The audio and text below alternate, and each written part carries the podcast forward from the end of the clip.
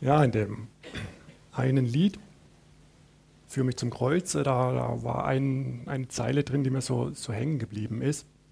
Ähm, sinngemäß, alles, was mir wichtig war, ähm, alles, was mir wichtig ist, das, das zählt nicht mehr, wenn ich, wenn ich Gott habe, wenn ich zu, zu Jesus komme, wenn ich zu ihm gehöre steile Aussage, ja, keine Angst, ich werde da nicht drüber predigen, wäre mal interessant.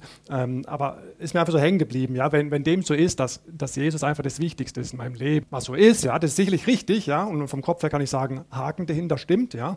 Ähm, aber wenn dem so ist, ja, dann kann ich ja völlig gelassen in das neue Jahr gehen, ja. Wenn es schön ist, ist schön, wenn es nicht schön ist, ist es auch schön, weil ja, das Wichtigste ist, dass, dass ich Gott habe. Danke für die Liedauswahl, ne? Hat mich sehr, hat mich sehr angesprochen. Du bist ein Gott, der mich sieht. Darüber wollte ich heute eigentlich nicht predigen. Als Benjamin mich vor ein paar Wochen ähm, gefragt hat, ob ich die, die Predigt heute halten könnte, habe ich gesagt, ja, eigentlich ja schon ganz gerne, aber pff, eigentlich auch nicht. Äh, weil man muss halt ein bisschen vorbereiten. Und ähm, ja, wir haben uns dann darauf geeinigt, okay, ich könnte ja, jetzt muss ich mal kurz schauen, ja, ich könnte ja ähm, Gedanken aus einer anderen Predigt äh, recyceln. Ähm, und ich habe dann aber trotzdem mal gespiegelt, was denn die Jahreslosung ist. Du bist ein Gott, der mich sieht. Und das hat mich auch nicht losgelassen. Ja.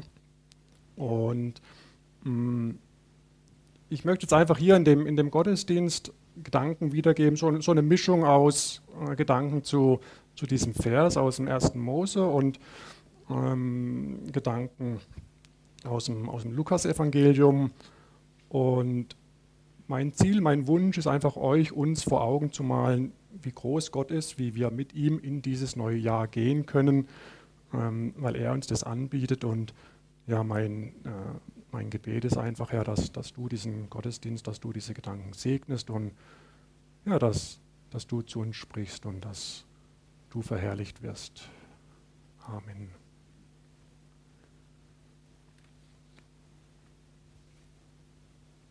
Ja, der Abraham und die Sarah waren kinderlos. Ne? Und so wie es dann damals durchaus üblich war, ähm, hat dann die Sarah zu Abraham gesagt, ähm, ja, du kannst auch mit der Magd, mit der Hagar Kinder bekommen. Das, das zählt dann auch für mich sozusagen. Ja? Und Okay, so, so kam es dann auch und äh, die, die Magd Hagar, die, die wurde dann schwanger, ja. Und dann hat die gedacht, oh ja, mei, also ich bin jetzt irgendwie was Besseres als meine, als meine Herrin, als die Sarah, ja. Und hat es jetzt nicht mehr so richtig geachtet. Ähm, was dann bei der Sarah auch nicht so richtig gut ankam, ja. Und dann war die Sarah wieder sauer auf die, auf die Hagar und, und hat die ein bisschen äh, runtergedrückt. Und, und der Abraham hat auch gesagt, ja, mach mit dir, was du willst, das passt schon. Und ähm, jetzt hätte ich fast gesagt, dann gab es so einen Zickenkrieg. Ähm, und die Hager ist dann abgehauen. Ja? Ähm, und ging dann in die Wüste. Und dort ist ihr dann der Engel Gottes begegnet, 1. Mose 16. Und der Engel des Herrn sprach zu ihr, ich will deine Nachkommen so vermehren, dass sie von Mengen nicht gezählt werden können. Und weiter sprach der Engel zu ihr, siehe, du bist schwanger geworden und wirst einen Sohn gebären, dem sollst du den Namen Ismael geben, denn der Herr hat dein Elend erhört. Er wird ein wilder Mensch sein, seine Hand gegen alle und die Hand aller gegen ihn, und er wird gegenüber von allen seinen Brüdern wohnen. Und sie nannte den Namen des Herrn, der mit ihr redete, Du bist ein Gott, der mich sieht. Ja, du bist ein Gott, der mich sieht. Ich weiß nicht, wie es, euch so geht, wenn ihr diesen Ausspruch hört. Du bist ein Gott, der mich sieht. Ich denke, da gibt es zwei Arten, wie man darauf reagieren kann. Ja, das eine ist, dass man sagt, wow, super, Gott sieht mich, ja, weil, weil ich ihm wertvoll bin, weil ich ihm wichtig bin, weil, weil er sich um mich kümmert in Liebe. Ähm, und ich muss sagen, das ist auch so mein, mein Gottesbild. Ja? Und ich habe ein bisschen hin und her überlegt.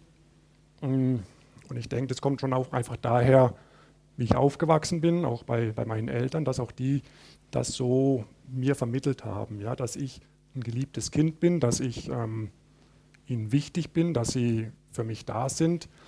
Ähm, und da bin ich so jetzt im Nachhinein auch sehr dankbar, dass ich das so erleben durfte und dass ich deswegen auch in, diesem, in dieser positiven Einstellung ähm, leben darf und dass das mein Leben geprägt hat und dass ich deswegen auch dieses positive äh, Bild auch von, von Gott, Gott, meinem Vater habe. Ja.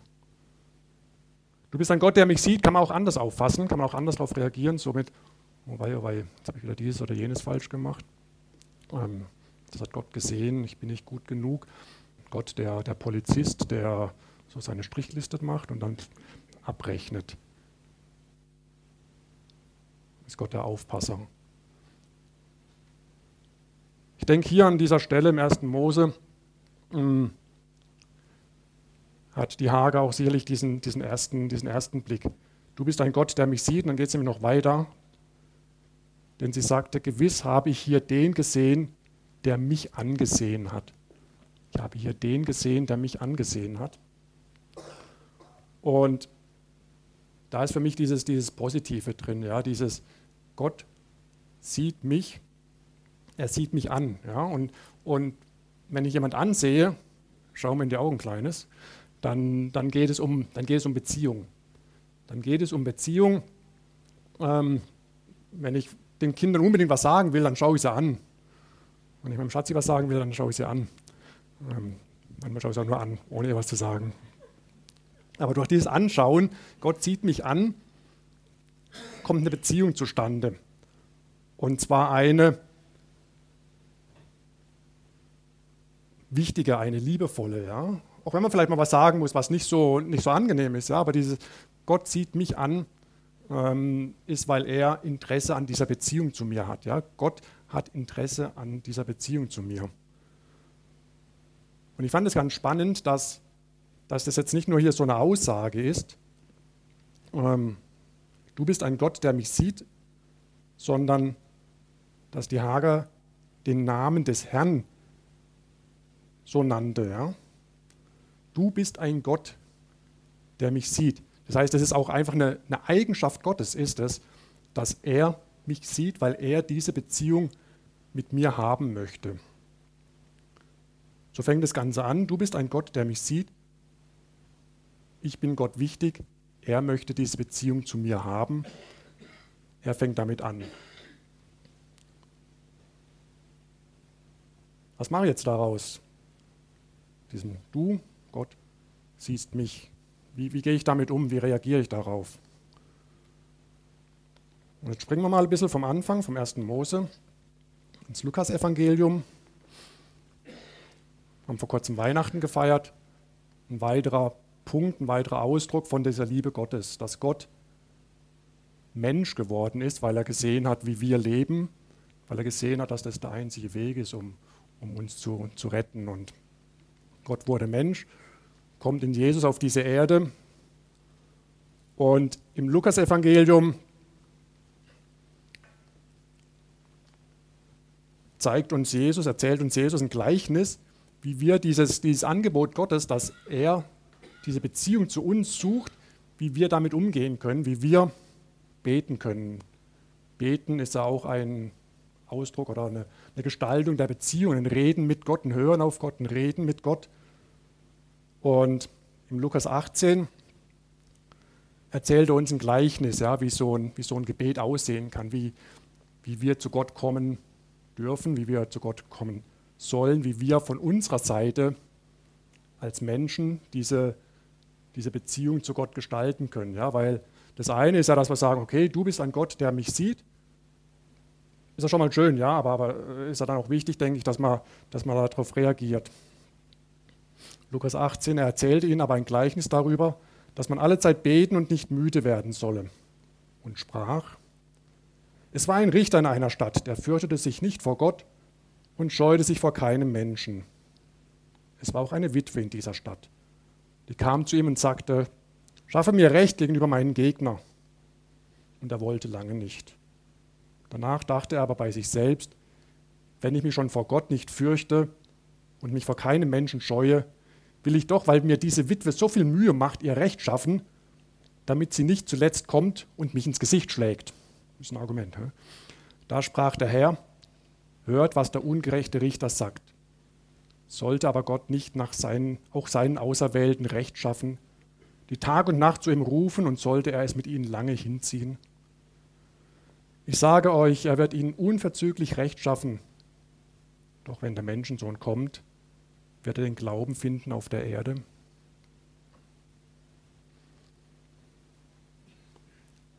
Da haben wir diese Witwe. Ähm, mir ist jetzt erstmal aufgefallen, okay, die, die, Witwe war offensichtlich eine Frau, ja.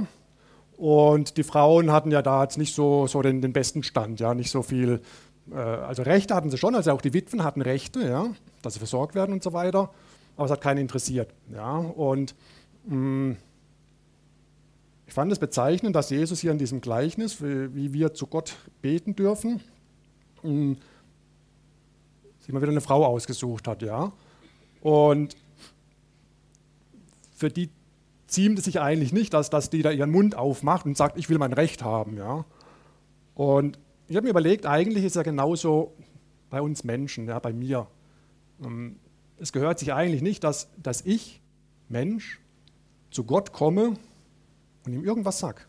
Dass ich irgendwie, dass ich irgendwie zu, zu Gott komme. Ja? Also ich, ich Mensch und, und, und der heilige, allmächtige Gott, ne, der da draußen alles gemacht hat, der Schöpfer, der König, der Herr, dass ich Mensch zu Gott komme. Ja?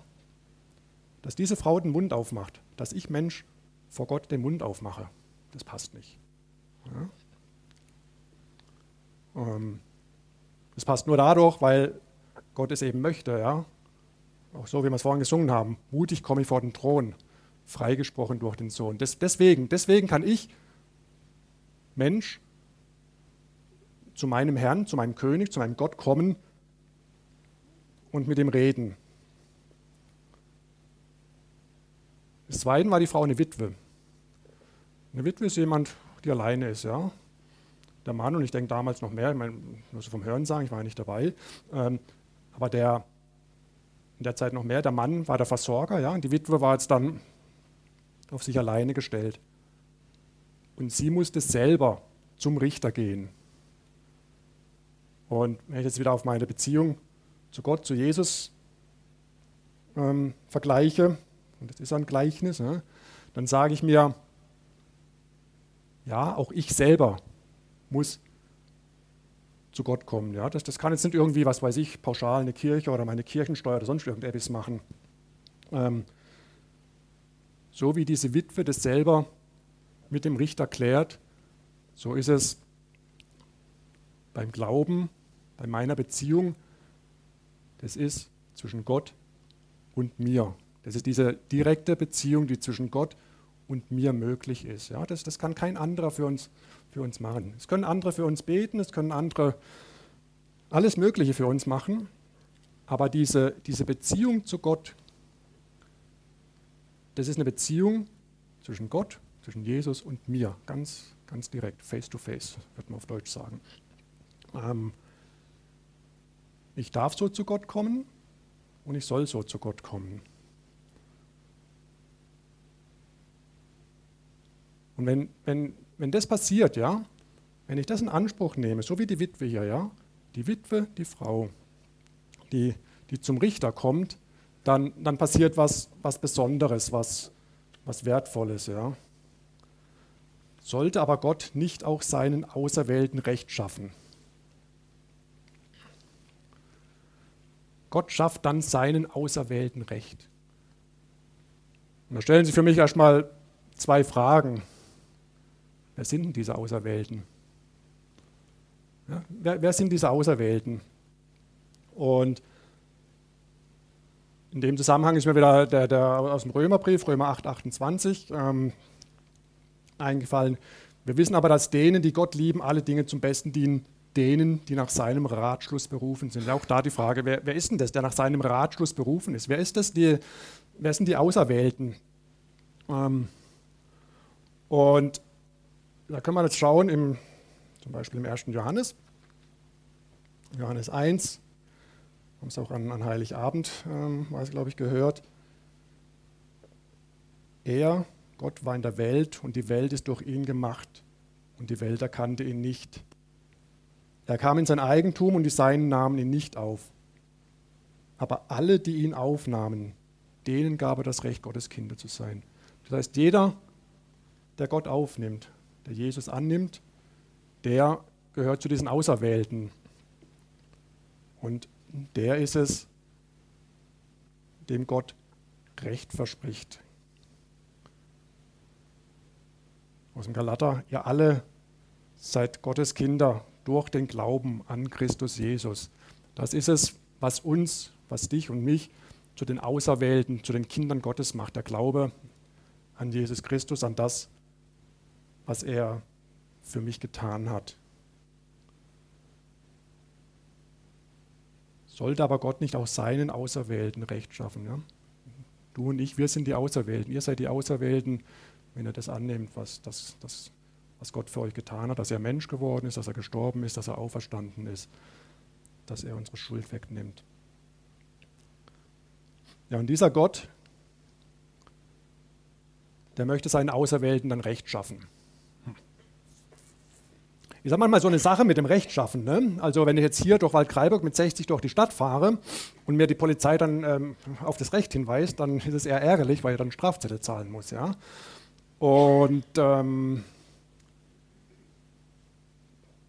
wenn, wenn Gott und ich uns über Recht unterhalten, ja, dann merke ich auch sehr schnell, dass ich auf der, auf, auf der kürzeren Seite stehe. Ja? Dann, dann ist das Recht, mein Recht wäre der Tod. Ja? Also um es auf den Punkt zu bringen. Äh, vor Gott gesehen ist, ist das einzige Recht, was ich habe, zu sterben. Ja? Und zwar ewig. Das ist das, ist das was, was ich durch mein Leben habe. Ähm, aber ich habe gerade eben schon gelesen aus dem Johannes, denen gab er das Recht, Gottes Kinder zu sein. Das ist das Recht, was Gott mir gibt. Das ist das Recht, was Gott euch gibt, Gottes Kinder zu sein. Ja? Und wenn ich das bin, dann ist alles andere wieder wurscht, ne? so wie vorhin gesungen. Wenn ich Gottes Kind bin, das ist das Recht, was er mir gibt. Sollte aber Gott nicht auch seinen Auserwählten Recht schaffen. Das ist das Recht, was Gott mir gibt, dass ich sein Kind sein darf.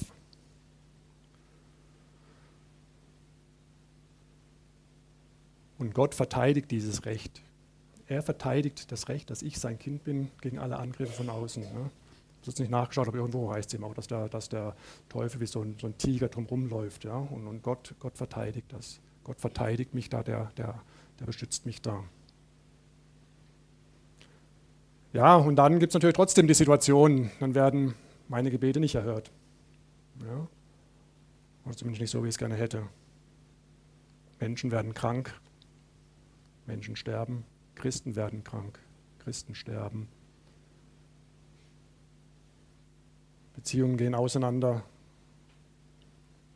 auch wenn dafür gebetet wird. Dann werden meine Gebete nicht erhört. Ja. Das denke ich ist auch die Realität, die wir erleben.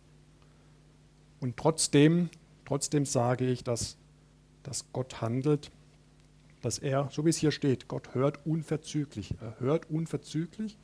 Und so wie es Jesus uns auch im Vater unser äh, zu beten lehrt, dein Wille geschehe.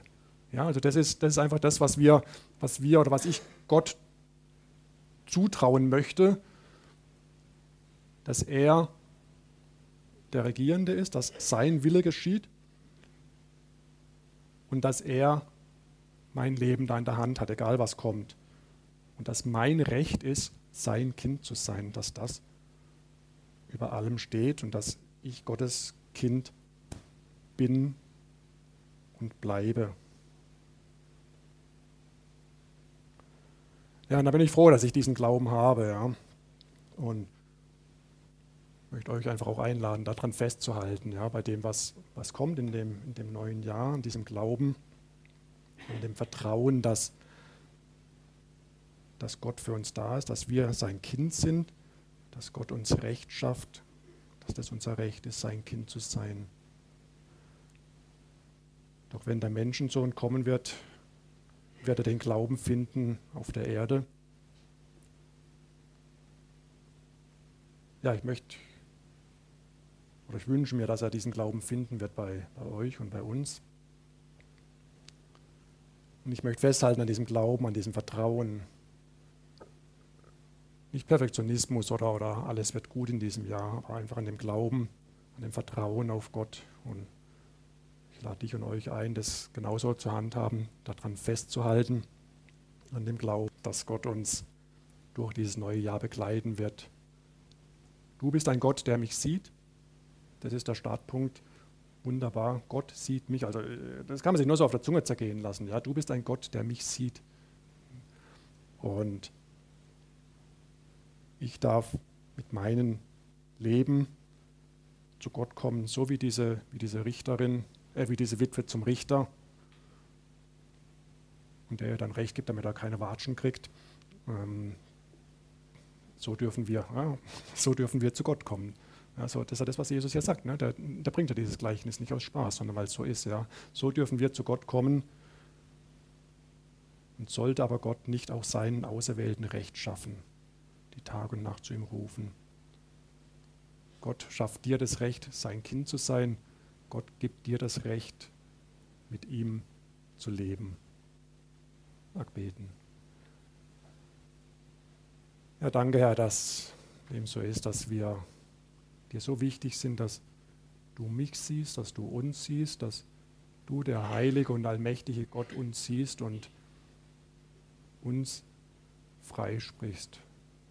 Freigesprochen durch deinen Sohn, Herr, freigesprochen, um mit dir zu leben, freigesprochen, um dein Kind zu sein. Und ja, danke, dass wir einfach in dieser Gewissheit, in diese Woche, in dieses neue Jahr gehen dürfen, Danke, dass du uns da begleiten wirst als unser Herr und Heiland. Bei allem, was kommt, guten, schönen, weniger guten. Du bist ein Gott, du bist unser Gott, der mich sieht, der uns sieht. Hab Dank dafür. Amen.